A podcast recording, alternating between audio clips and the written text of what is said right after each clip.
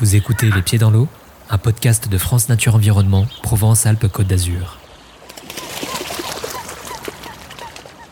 Les Pieds dans l'eau est une série audio qui interroge les acteurs de l'eau et de la mer sur l'importance de ces biens communs pour nos sociétés, mais aussi sur les équilibres à trouver entre leur utilisation et les besoins des milieux naturels.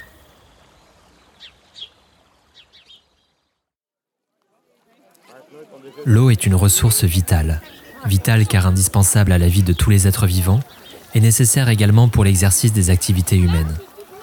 En région Provence-Alpes-Côte d'Azur, comme partout en France, les usages sont aujourd'hui confrontés à des défis croissants.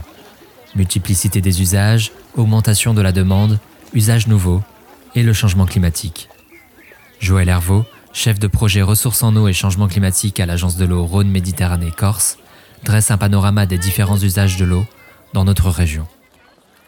La répartition des usages se fait euh, sur, en majorité, l'irrigation. 61% des prélèvements d'eau en 2021, hors hydroélectricité, étaient faits pour l'irrigation, donc l'irrigation euh, gravitaire, non gravitaire, et le transport d'eau brute.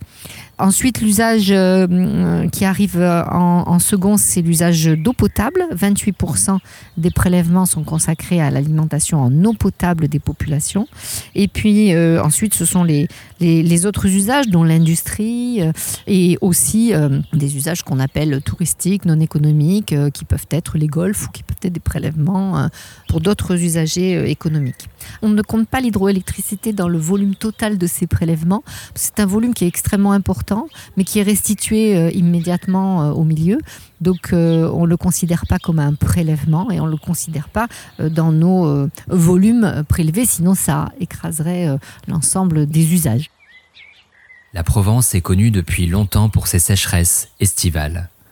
Dès le Moyen Âge, pour faire face à la demande sur l'ensemble du territoire, la région se dote progressivement de nombreux aménagements hydrauliques, comme le rappelle Pierre Gotardi, président de l'association France Nature Environnement des Alpes de Haute-Provence.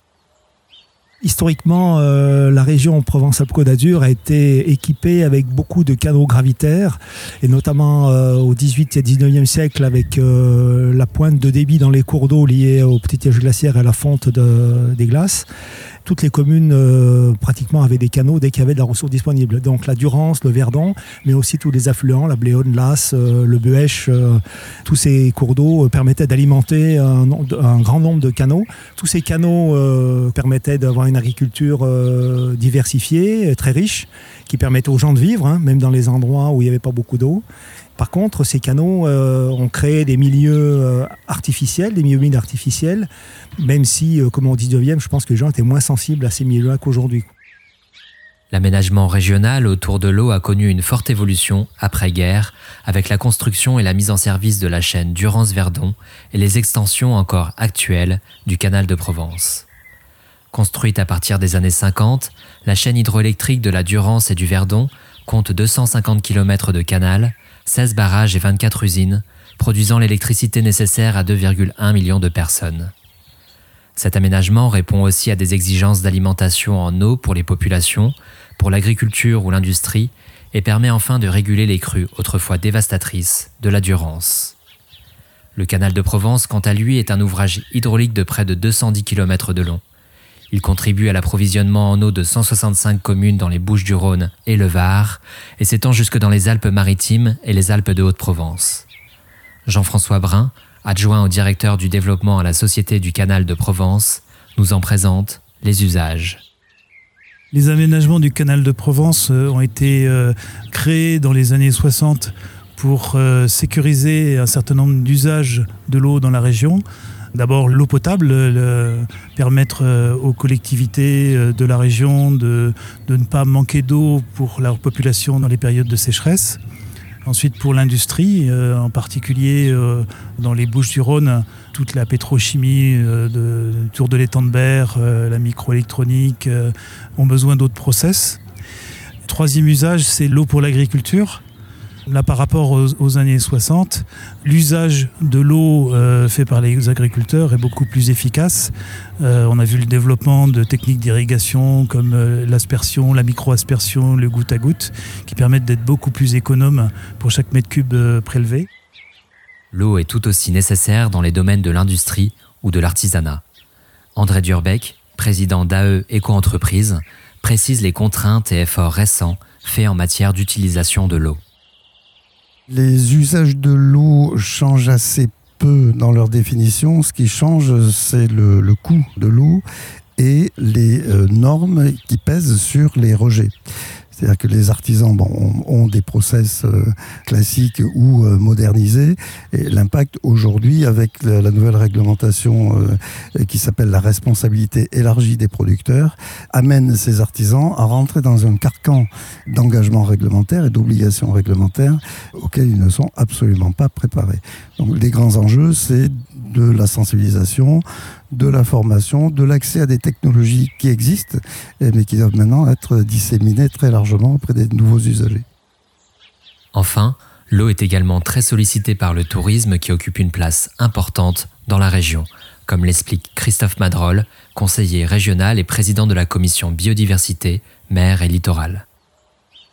La région sud de Provence-Alpes-Côte notamment la région la plus belle d'Europe, c'est euh, plus de 250 millions de nuitées, c'est 20 euh, milliards d'euros de recettes annuelles, c'est 25 000 entreprises TPE et PME qui travaillent autour du tourisme.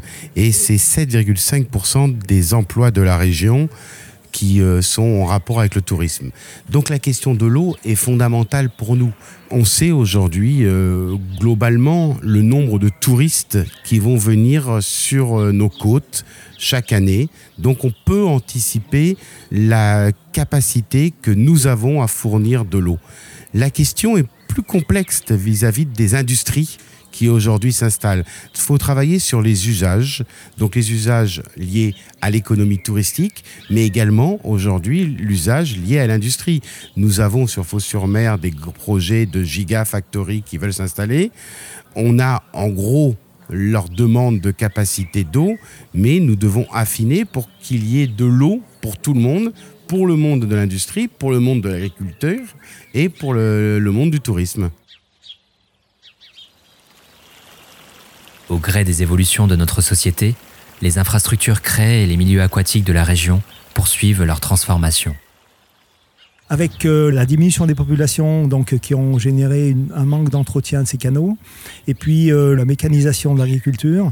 On a eu une euh, tendance à faire évoluer les réseaux gravitaires vers des réseaux sous pression, qui permettent d'arroser par-dessus et non plus d'arroser directement sur la terre avec euh, des avantages, c'est qu'en mécanisant, c'est plus facile, donc d'arroser par aspersion, déplacer des canons, mettre des, quadrillages totaux sur les vergers, mais avec l'inconvénient de faire euh, régresser euh, les milieux humides qui avaient été générés, et puis peut-être dans certains cas de moins alimenter la nappe, puisque les rendements d'un réseau gravitaire, c'est de l'ordre de 20 à 30%, alors qu'un rendement sur un réseau sous pression est de l'ordre de 80%. Donc on voit bien qu'il y a un gros delta qui s'est transformé soit sous forme de qui est retournée directement au milieu, soit sous forme d'infiltration dans le sol et de, remplissage des nappes d'accompagnement euh, des nappes de versant. Donc euh, l'inconvénient, c'est qu'en fait, euh, il y avait beaucoup d'eau dans les canaux et il n'y avait pas beaucoup d'eau dans les rivières. Et ça, on l'oublie un peu, mais bon, même si depuis le début de la gestion de l'eau, l'État a toujours été soucieux de laisser un minimum d'eau dans les cours d'eau, bon, il a quand même fallu attendre 1980 je crois, avec la loi pêche, pour avoir une fixation de débit réservé minimum euh, dans les cours d'eau euh, pour les prises euh, d'irrigation notamment, mais pas que. À ces usages historiques s'ajoutent de nouvelles demandes, de nouveaux usages de l'eau. Les infrastructures existantes nous permettront-elles de répondre à ce défi? Parmi les nouveaux usages, on a les usages qui sont liés à l'urbanisme et au périurbanisme, c'est ce qui se passe autour des villes où euh, les grands enjeux de, sobriété euh, sont en conflit justement avec des, souhaits des citoyens euh, de faire davantage d'agriculture urbaine, etc. Et donc ces, ces nouveaux usages nous amène à distinguer euh, l'eau potable qui circule dans les réseaux avec des normes euh, tout à fait strictes hein, sur le plan sanitaire et la possibilité d'avoir des normes un petit peu moins euh, exigeantes pour des usages comme l'agriculture urbaine. Et donc ces nouveaux usages se heurtent à des besoins d'infrastructure puisqu'aujourd'hui les infrastructures, à moins de parler d'un nouveau quartier ou d'une ville nouvelle, euh, ces nouveaux usages sont assez incohérents avec des infrastructures existantes. Donc ça pose euh, l'ensemble des questions du renouvellement urbain et de la construction de la ville sur la ville, et qui ouvre un, champ euh, gigantesque de nouvelles technologies, de nouvelles solutions à apporter. Pourtant, l'eau n'est pas qu'un vecteur d'usage. Avant même toutes les utilisations que nous lui avons trouvées, l'eau constitue d'abord des milieux. Rivières, lacs, zones humides, bras morts et des paysages abritent et alimentent de nombreuses espèces, inspirent poètes et artistes. Malgré cela, nous ne lui accordons que peu d'attention ou de valeur. L'essentiel des prélèvements euh, aujourd'hui qui sont faits euh, dans nos milieux aquatiques euh, le sont pour l'eau potable, l'irrigation, l'industrie. Il y a beaucoup d'efforts qui sont faits pour les économies d'eau. Mais la valeur intrinsèque des milieux aquatiques est finalement peu perçue par les habitants, par les riverains. Donc on ne parle pas de la valeur culturelle ou patrimoniale de ces cours d'eau. On les considère plus comme des exutoires de nos eaux usées, euh, des endroits où, il y a de, nombreux déchets, aggravés aussi par la morphologie de nos cours d'eau. Hein. En cours d'eau méditerranéen, on a des cours d'eau avec des grands champs de cailloux. Quelquefois, il n'y a même pas d'eau dedans pendant toute une partie de l'année. Et donc, ça n'incite pas euh, les gens à y accorder une valeur patrimoniale. Et quand on parle des cours d'eau, on a déjà de la difficulté, mais pourtant les cours d'eau, ça se voit. Alors quand on parle des eaux souterraines, Là, c'est encore euh, pire puisque euh, les eaux souterraines sont par définition invisibles. Et donc, il n'y a aucune valeur patrimoniale qui est attribuée à ces eaux souterraines. Aujourd'hui, elles sont juste le vecteur d'usage. Voilà, c'est un sujet sur lequel on est en train de travailler avec l'Agence de l'eau et la région sur la valeur patrimoniale des eaux souterraines. Et puis, bien évidemment, de rendre visibles les rivières euh, en ville, notamment, pour pouvoir mieux les respecter et que les gens puissent mieux s'approprier ces milieux-là. Cet enjeu d'appropriation de respect et de restauration des cours d'eau prend d'autant plus d'importance que le changement climatique se fait déjà sentir dans les territoires de la région, parfois durement, comme l'a montré la sécheresse de 2022. Ce qu'on va observer dans les années qui viennent, euh, c'est une intensification de l'usage des réseaux euh, d'irrigation existants, euh, c'est-à-dire que sous l'effet des changements climatiques, les plantes vont avoir davantage besoin d'un complément hydrique et donc d'utiliser euh, davantage les réseaux d'irrigation existants et consommer sans doute davantage d'eau. Puis il y a des cultures qui euh, auparavant étaient au sec, qui n'avaient pas besoin d'être irriguées, qui aujourd'hui euh, ont du mal à, subsister face aux vagues de chaleur et aux longues périodes de sécheresse. Et donc ces cultures ont de plus besoin aussi d'une irrigation de complément pour compenser l'effet du changement climatique. Le risque euh, est, fort hein, euh, de voir s'atténuer la ressource hein, sous changement climatique. Donc ça veut dire qu'on hum, risque d'avoir à se partager euh, moins d'eau. Les besoins vont vraisemblablement augmenter. La ressource en volume va peut-être diminuer. On ne le sait pas encore, on ne sait pas ni à quelle vitesse ça va se faire, ni dans quelle mesure ça va se faire.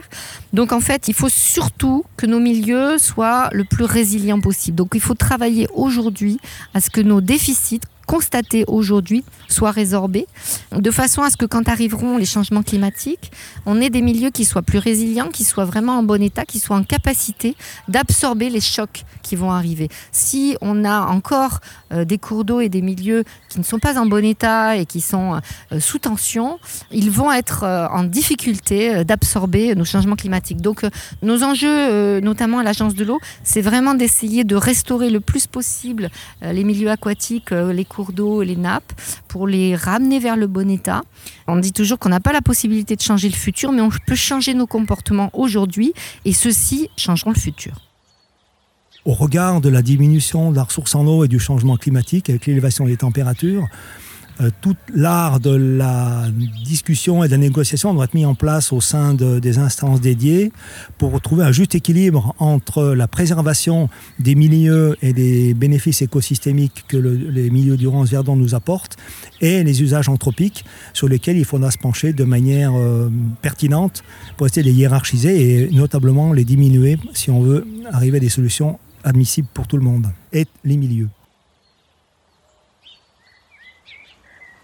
Mieux connaître l'eau pour mieux préserver ressources et milieux, mieux associer l'ensemble des parties prenantes, c'est notamment ce que s'évertue à faire l'association France Nature Environnement Provence-Alpes-Côte d'Azur, ses associations membres ou partenaires, par le biais de contenus pédagogiques et l'organisation de nombreux événements dans la région. Pour approfondir le sujet ou soutenir l'association, rendez-vous sur www.fnepaca.fr.